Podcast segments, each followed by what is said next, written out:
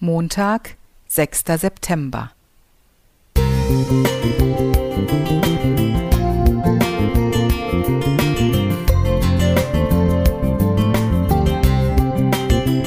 Ein kleiner Lichtblick für den Tag.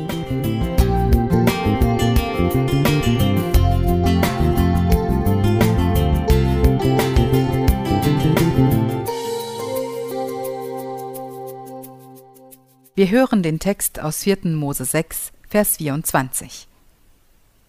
Der Herr segne dich und behüte dich.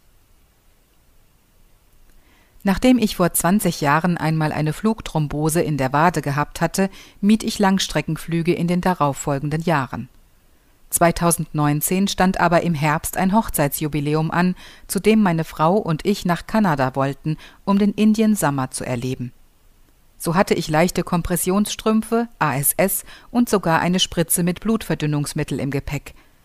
Um den Hinflug machte ich mir keine Sorgen, aber vor dem Rückflug bei Nacht graute mir. Als wir am Tag vor dem Heimflug unsere Sitzplätze online buchten, sah ich, dass man uns einen Fensterplatz und einen Mittelplatz zugewiesen hatte. Um etwas mehr Beinfreiheit zu haben, buchten wir den Sitz am Gang und den Mittelplatz. Als wir den Flieger so ziemlich als letzte betraten, waren wir erstaunt, dass kein Platz mehr frei war, außer dem Fensterplatz neben uns. Wir hatten nicht nur eine schöne Sicht beim Anflug am Morgen, sondern auch ausreichend Platz, um uns beim Schlafen so richtig auszubreiten. Wenn ich solche Erlebnisse in meinem Leben reflektiere, dann kommt mir das biblische Wort Segen in den Sinn. Ein Begriff, den ich im Alltagsleben eher selten verwende – der Begriff Segen ist in unserer Sprache grundsätzlich positiv besetzt und deshalb verbinden wir damit etwas Gutes oder Schönes. Wenn jemand erfolgreich ist, sein Leben lang gesund bleibt oder ein glückliches Familienleben führen darf, dann sagt man, er sei gesegnet. Klar, man kann das alles seinem Fleiß, wohlüberlegtem Planen oder glücklichen Fügungen zuschreiben, aber ich denke, dass wir den Einfluss Gottes in unserem Leben oft unterschätzen. Er ist eben nicht nur da, wenn uns ein Auto fast überfahren hätte. Der Segen Gottes ist essentiell für unser Leben.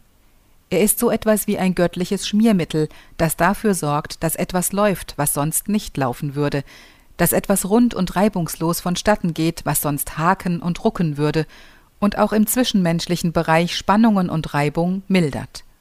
Kurz, es gelingt alles besser, wenn Gott unser Leben segnet.